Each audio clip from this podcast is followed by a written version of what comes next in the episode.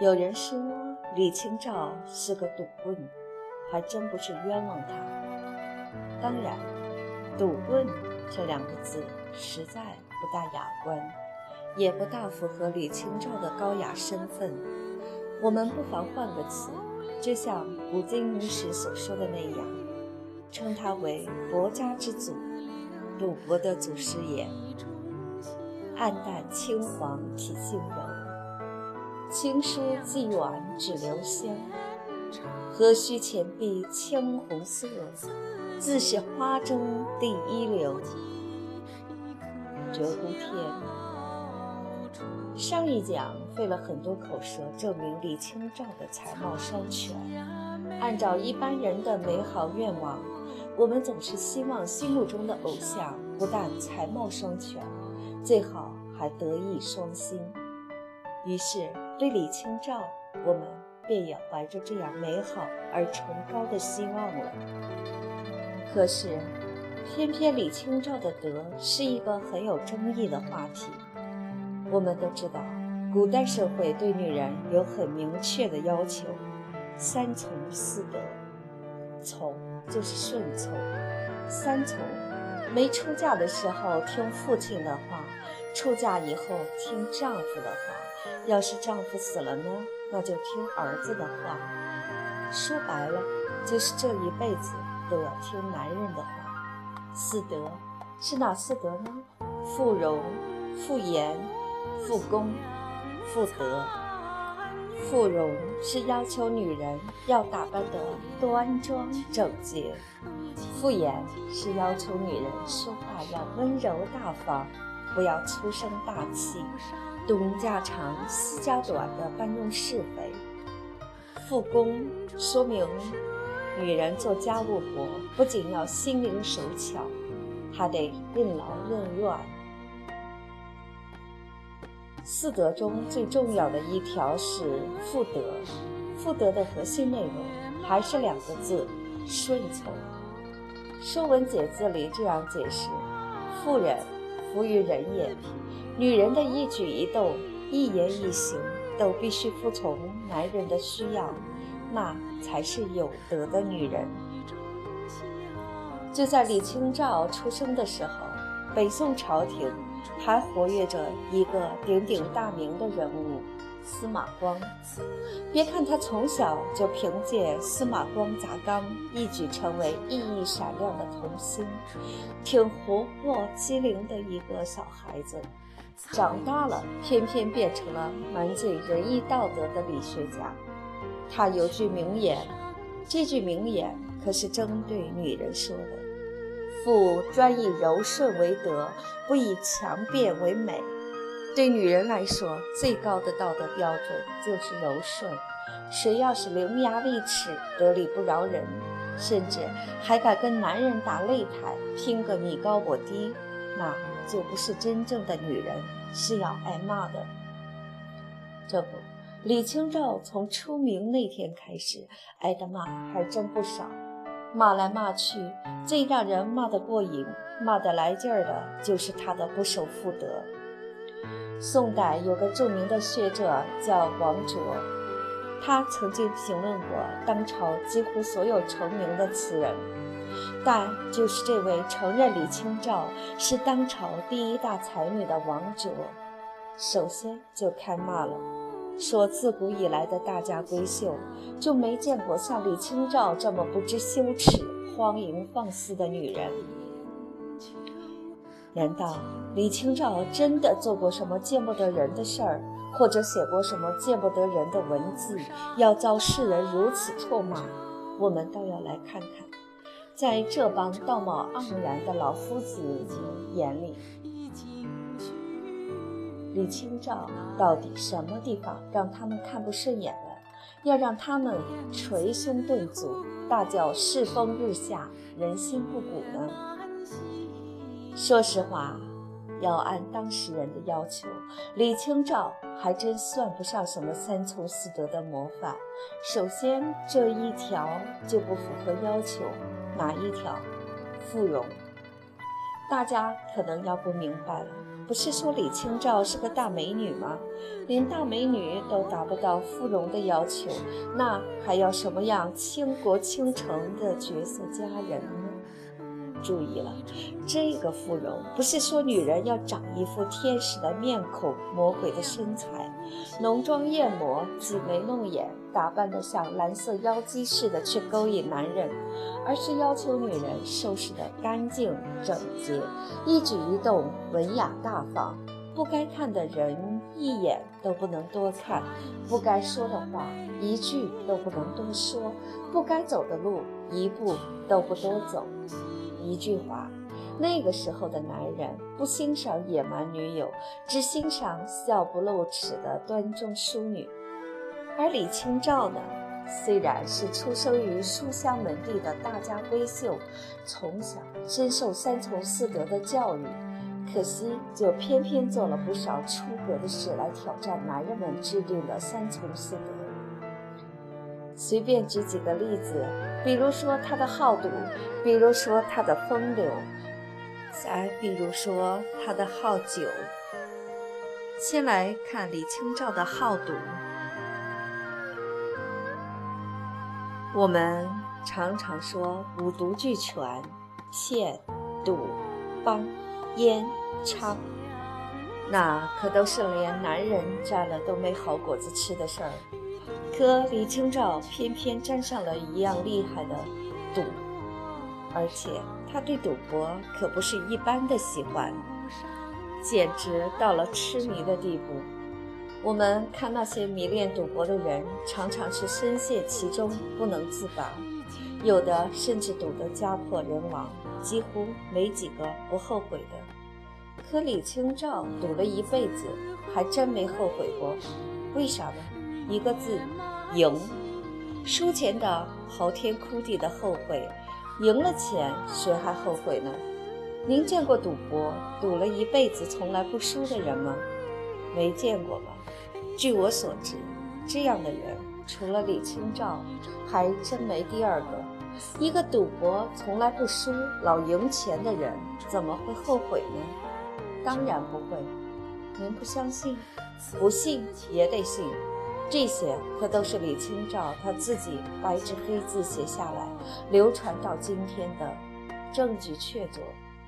李清照写过一篇《打马图经序》，打马。是一种赌博的方法，在这篇文章中，李清照一开篇就教训人说：“你们赌博为啥不能像我一样精通呢？”其实，赌博没什么窍门，找到抢先的办法就行了。所以，只有专心致志的赌，才能立于不败之地。所谓“博者无他，争先术耳”，故专者能知也。要说这样的教训也没啥特别，谁不知道赌博要专心致志啊？不专心要输钱的呀。有的人干别的不见得专心致志，一到赌桌上那可是废寝忘食、忘我投入。赢了的还想趁着手气再多赢点儿，输的人想捞回来。这一点跟李清照倒有点相似，这不。李清照接着就得意洋洋地宣称：“余性喜博，凡所谓博者，皆单之。昼夜每忘寝食，且平生多寡未尝不尽者何？今而已。”话说得很明白，我这人没啥别的嗜好，就是天性喜欢赌博。凡是赌博，我都沉迷其中。一到赌桌上，就饭也忘了吃，觉也忘了睡，不分白天黑夜的赌。而且我赌了一辈子，不论是什么形式的赌，不论赌多赌少，从来就没输过。赢的钱哗啦哗啦争着往我腰包里赶，挡都挡不住啊！嘿，神了！李清照要是活到今天，赌圣。还轮得着周星驰；赌神还轮得到周润发，门儿都没有。说到这里，大家可能要问了：那个时候到底流行什么赌博？李清照又最精通哪种赌博呢？其实，宋代的赌博跟今天也差不太远。比如说，有钱人可以玩赌球。宋代有一种体育游戏叫蹴鞠，规则大约类似于今天的足球。大家如果看过《水浒传》，一定还记得里面有个小人叫高太尉，就是因为踢球踢得好，巴结上了当时的皇帝宋徽宗，一步登天，成了炙手可热的权贵。高太尉的儿子看上了林冲的老婆，硬是逼得好汉林冲家破人亡，不得已上了梁山坡落草为寇。今天赌球的人。那可也是一掷千金啊！看看世界杯的时候那些人的疯狂，真以为是为足球疯狂啊？我敢说，有一半是为钱疯狂。除了赌球，还有赌棋、下棋，是不管身份、不管有钱没钱都可以来，阳春白雪，下里巴人都可以玩，是最雅俗共赏的赌博。北宋的最后两个皇帝宋徽宗、宋钦宗被金兵俘虏到北方去的时候，慌慌张张，居然还没忘带上象棋。李清照也说：“大小象棋、一棋都是赌博的游戏。可惜的是，下棋只能两个人玩，不够刺激，所以李清照不怎么喜欢。最下里巴人的赌博，大概就是扔骰子了。”去过酒吧、KTV 的人都知道，喝酒掷骰子是最流行的赌博。愿赌服输，虽然不一定赌钱，可是输了的人一大罐啤酒灌下去，喝的人不喝的人都痛快。扔骰子是规矩最少、输赢见效最快的一种赌博，所以也流传也最广。当然，除了常见的这几种。赌博的方法还有很多，比如斗鸡啊、斗蛐蛐儿等等。李清照在他的文章中列了二十多种赌博游戏方式。不过，在这二十几种五花八门的赌博中，有的他嫌太鄙俗，有的嫌只凭用运气，显示不出智慧；有的嫌太难，会玩的人太少，他根本就找不到对手。整个以赌博界的东方不败，那李清照最喜欢什么形式的赌博呢？据他自己说，是打马。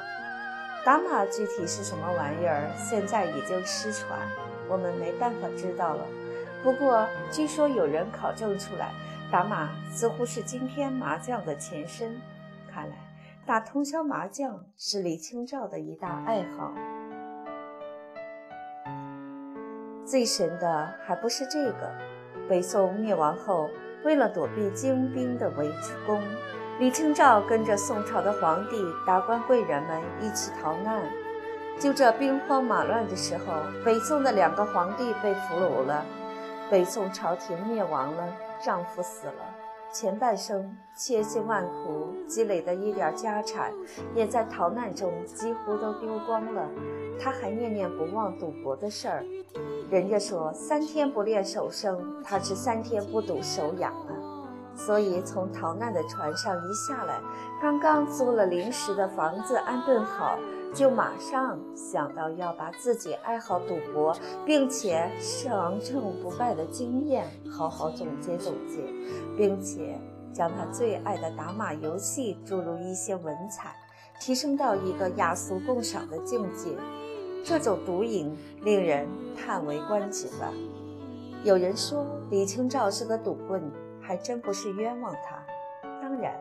赌棍这两个字实在不大雅观，也不大符合李清照的高雅身份。我们不妨换个词，就像古今女史所说的那样，称他为国家之祖，赌博的祖师爷。这顶高帽子可不是随便什么人都能戴的。赌棍不雅，那就再赠他一个当之无愧的外号——赌神。他可不是说过这么一句话：“是千万世后知命词打马，是自易安居士也。”原来李清照写这篇《打马图经序》，除了得意洋洋，生怕别人不知道自己精通赌博，他最主要的目的还是要让千万年后的后辈子孙都知道，命词打马这种赌博游戏，就是我李清照开创的。国家之祖，非我莫属，谁都别来抢啊！当然要声明一点，爱赌博也不是李清照一个人的错，人家宋朝连皇帝都好这个，难怪那个时代人口虽然没这么多，参加赌博的人比例不见得少。民间甚至传说，宋代开国皇帝赵匡胤跟道士成团赌博，输掉了整个华山。还有更绝的，受宋朝赌博风气的影响，北方各民族也都盛行赌博。例如，辽国的皇帝辽道宗，甚至在朝堂上公然扔骰子比大小，看大臣们谁可以升官。结果还真有人扔了个最大点，立马升了个宰相的官。好赌到了这种程度，难怪宋朝要亡国，也难怪辽国灭亡比宋朝还要快。赌博不仅可以决定谁能升官，甚至还关系到国家命运，这可能是大家想不到的吧？宋代还真有这种事。公元九九九年，当朝皇帝宋真宗运气不好，赶上了辽兵大举入侵。眼看就要攻到都城，开封城下了，大臣们都劝皇帝赶紧逃跑。宋真宗正准备接受建议呢，左右看看，发现这紧要关头居然不见了宰相寇准，忙派人去查问。手下回报说，丞相正在家里喝酒赌博呢。宋真宗一听，非但不生气，反而吃了定心丸。你想？这大祸临头的关口，寇准还有心情喝酒赌博，那不是因为胸有成竹吗？果然，把寇准一招来，他就劝真宗御驾亲征。宋真宗是个没主见的主，上了前线，惶惶然又派人去看寇准在干什么。手下回来报告说，寇准还照常在营地里和同事们喝酒赌博。宋真宗大喜，说：“寇准这么从容，我可以高枕无忧了。”嘿，宋真宗还真没看错人，这次御驾亲征果然大胜而归，取得了禅州大捷。这可是宋代历史上寥寥可数的几次胜仗之一。虽然不能说是赌博的功劳，但是至少赌博起了安心定神的作用。如果不是寇准的好赌，恐怕宋真宗早就吓得六神无主，逃之夭夭了。说了这么多，宋代人好赌，如果以为宋代大力提倡赌博，那可就大错特错了。跟今天一样，在宋代，对赌博的处罚也是够严厉的。宋代刑法规定，对参与赌博的人，除了罚没赌资，还要打一百棍。按盗窃罪论处，当官的要撤职流放，没官的甚至可能被杀头。但是，一方面是政府禁赌越来越严厉，一方面却是赌博之风越来越昌盛。这可是上有政策，下有对策。你皇帝、宰相都好赌，也不见杀头，能拿我李清照怎么着？想想看，这样迷恋赌博、精通赌博的赌神。不但在宋代是东方不败，就是放到现在，那只怕也是一个孤独求败吧。如果说好赌还只能算是李清照不守妇德的种种表现当中的冰山一角，那么人家骂他荒淫无顾忌，主要还是指他的好色。宋代原本就是一个风流朝代，当然，风流的权利专属男人。男人好色一点儿都不稀奇，男人们聚在一起，甚至还往往以风流自夸。谁风流谁光荣，自己三妻四妾不满足，到红灯区去溜达一圈，更是家常便饭。欧阳修就说：“好妓好歌喉，不醉难休。”刘墉也说：“座中醉客风流惯，情关更是自我炫耀。万赢得青楼不幸名存。”苏东坡更过分，还带着妓女去拜访和尚。和尚虽然心里很不高兴，却又不好意思得罪苏轼。最有意思的是。连三宫六院的皇帝都免不了拜倒在妓女的石榴裙下，甚至闹出了皇帝和大臣为一个妓女争风吃醋的故事。这位皇帝就是北宋最多才多艺的宋徽宗。皇帝当久了，大鱼大肉吃腻了，也想到花街柳巷去尝点小吃，带着两个贴身心腹去微服私访。这一访就访出个千古艳遇来，见到了当时最有名的妓女李师师。李师师知道客人是皇帝，那还不尽力奉承啊？于是把宋徽宗迷得神魂颠倒。徽宗皇帝因为要常常出宫去和李师师幽会，很不方便，后来干脆从皇宫挖条地道，一直通到李师师的闺房。说来也巧了。这李师师都是皇帝的人了，按说应该金盆洗手，一心一意伺候皇上了。可惜皇家的规矩大，皇帝再离不开你。一个妓女要想登堂入室，当一个名正言顺的嫔妃是没有资格的。况且，就算李师师不想再接客，他老板也不能答应啊。据说北宋著名的大才子周邦彦就是李师师特别青睐的总务之一。周邦彦当时在朝廷担任大正乐正的官，主管朝廷音乐的修订。这周邦彦本来和宋徽宗算得上臭味相投，两人都好填个词儿、唱个曲儿，都精通音乐文学，本来关系挺好。为了一个李师师，硬是把关系搞砸了。要说周邦彦也真是，人家皇帝喜欢的女人，你远远的看着吞点口水也就罢了，非去凑什么热闹呢？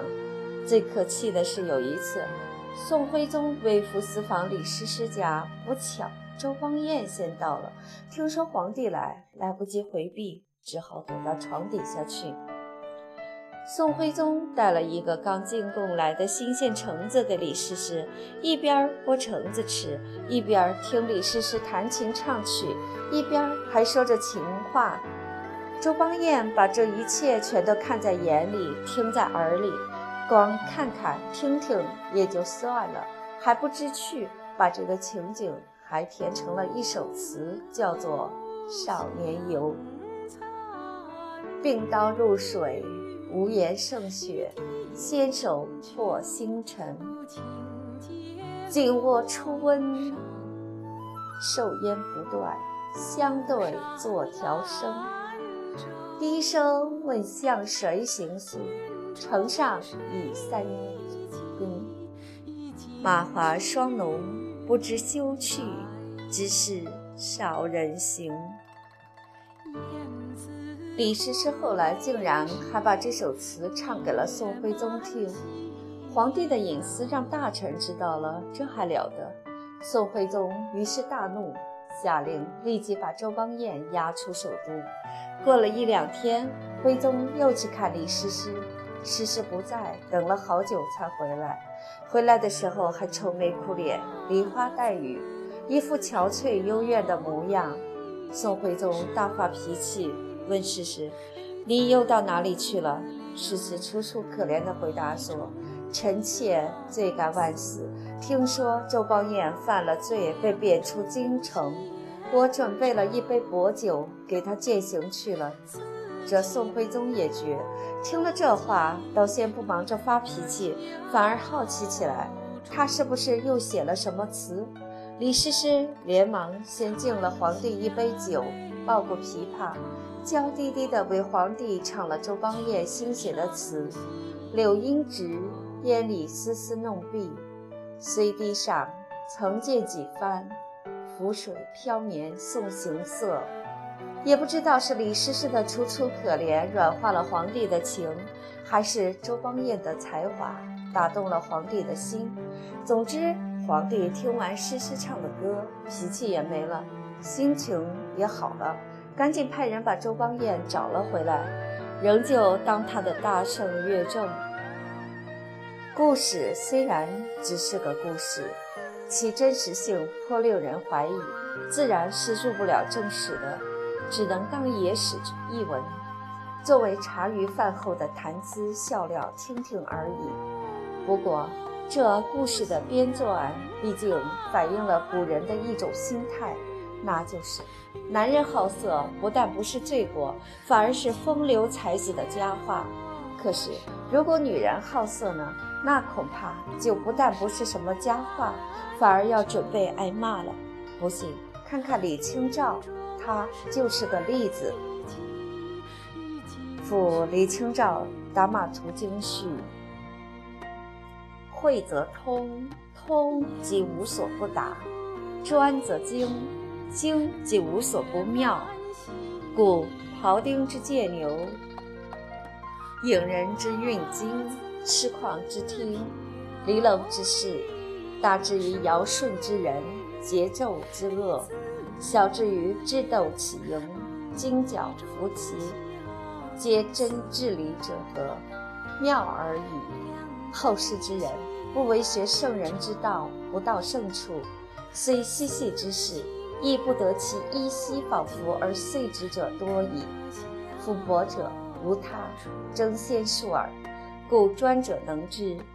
余性喜博，凡所谓博者，皆单之，昼夜每忘寝食，且平生多寡，未尝不敬者何？今而已。自南渡来，流离迁徙，尽散国聚，故罕为之。然实未尝忘于胸中也。今年冬十月朔，闻淮上警报，江浙之人自东走西，自南走北，居山林者谋入城市，居城市者谋入山林，横五落邑，莫不失所。易安居士一子临安溯流，涉盐滩之险，抵金华，不居陈氏地。乍是舟楫而建轩窗，亦颇释然。更常独名，乃此良夜何？于是博弈之事讲矣。且常行叶子博散谈棋，尽是无传。若打些大小猪窝、足鬼、胡发、鼠仓、赌块之类，皆比例不精见，长久，夫朴双促容，进见废绝，选先加减，插官火，知路任命，无所施人之巧。大小相喜，一齐又为可容二人，都采选打马，特为闺房雅戏。常恨采选从繁，劳于简约，故能通者少，难欲成敌。打马简要而苦无文采。按打马式有二种，一种一将十马者。谓之关西马，一种无将二十马者，谓之一经马。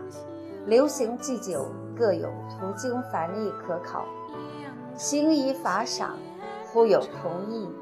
有宣和接人取二种马，掺杂加减，大约交加侥幸，古意尽矣。所谓宣和马者是也。欲独爱一经马。应取其赏罚互度，每事作数语，随事复见，时而被图之，不独失之博图，实足一诸好事，是千万世后之命此打马。始自易安居士也，始绍兴四年十一月二十四日，易安世序》赋词二：鹧鸪天，暗淡青黄体性柔，情书寄远只留香。何须浅碧青红色，自是花中第一流。梅定妒，菊应羞，画栏开处冠中秋。骚人可杀无情思，何事当年不见收？点评：在清照咏花词中，除了梅和菊外，桂花应是最被看重的花卉了。读此词，似乎清照尤其钟爱的梅和菊，一旦遇到桂花，也不得不退居其次。成为桂花的陪衬。桂花之所以成为词人眼中自是花中第一流的花魁，原来并不在于外表的艳丽，它无需像其他花那样依靠浅碧青红色的装饰，它的美在于内在的清高，在于暗淡青黄的温柔秉性。在于情书寄远的幽香清韵。其实，花即人，人即花，自是花中第一流，是词人评花而而将这句“自是花中第一流”送给清照，也是名副其实的吧。清照之美，不在于浓妆艳抹，与群芳争妍斗艳，她在生活中食去重肉，衣去重彩。手无明珠翡翠之饰，事无途经刺绣之具，崇尚朴素简单之美，但其才其情其诗，却足以让千古之下的才子佳人叹为观止。千载以下，仍令人无限追慕其优雅情韵。渔家傲。雪里已知春信至，寒梅点缀琼枝腻。香莲半开娇已迷，当庭记，与人欲出新妆喜。造化可能偏有意，故教明月玲珑顶，共赏金樽沉绿意。莫辞醉，此花不与群花比。点评：此花不与群花比，一句话道出清照清风傲骨，不愿与流俗相提并论的孤高心态。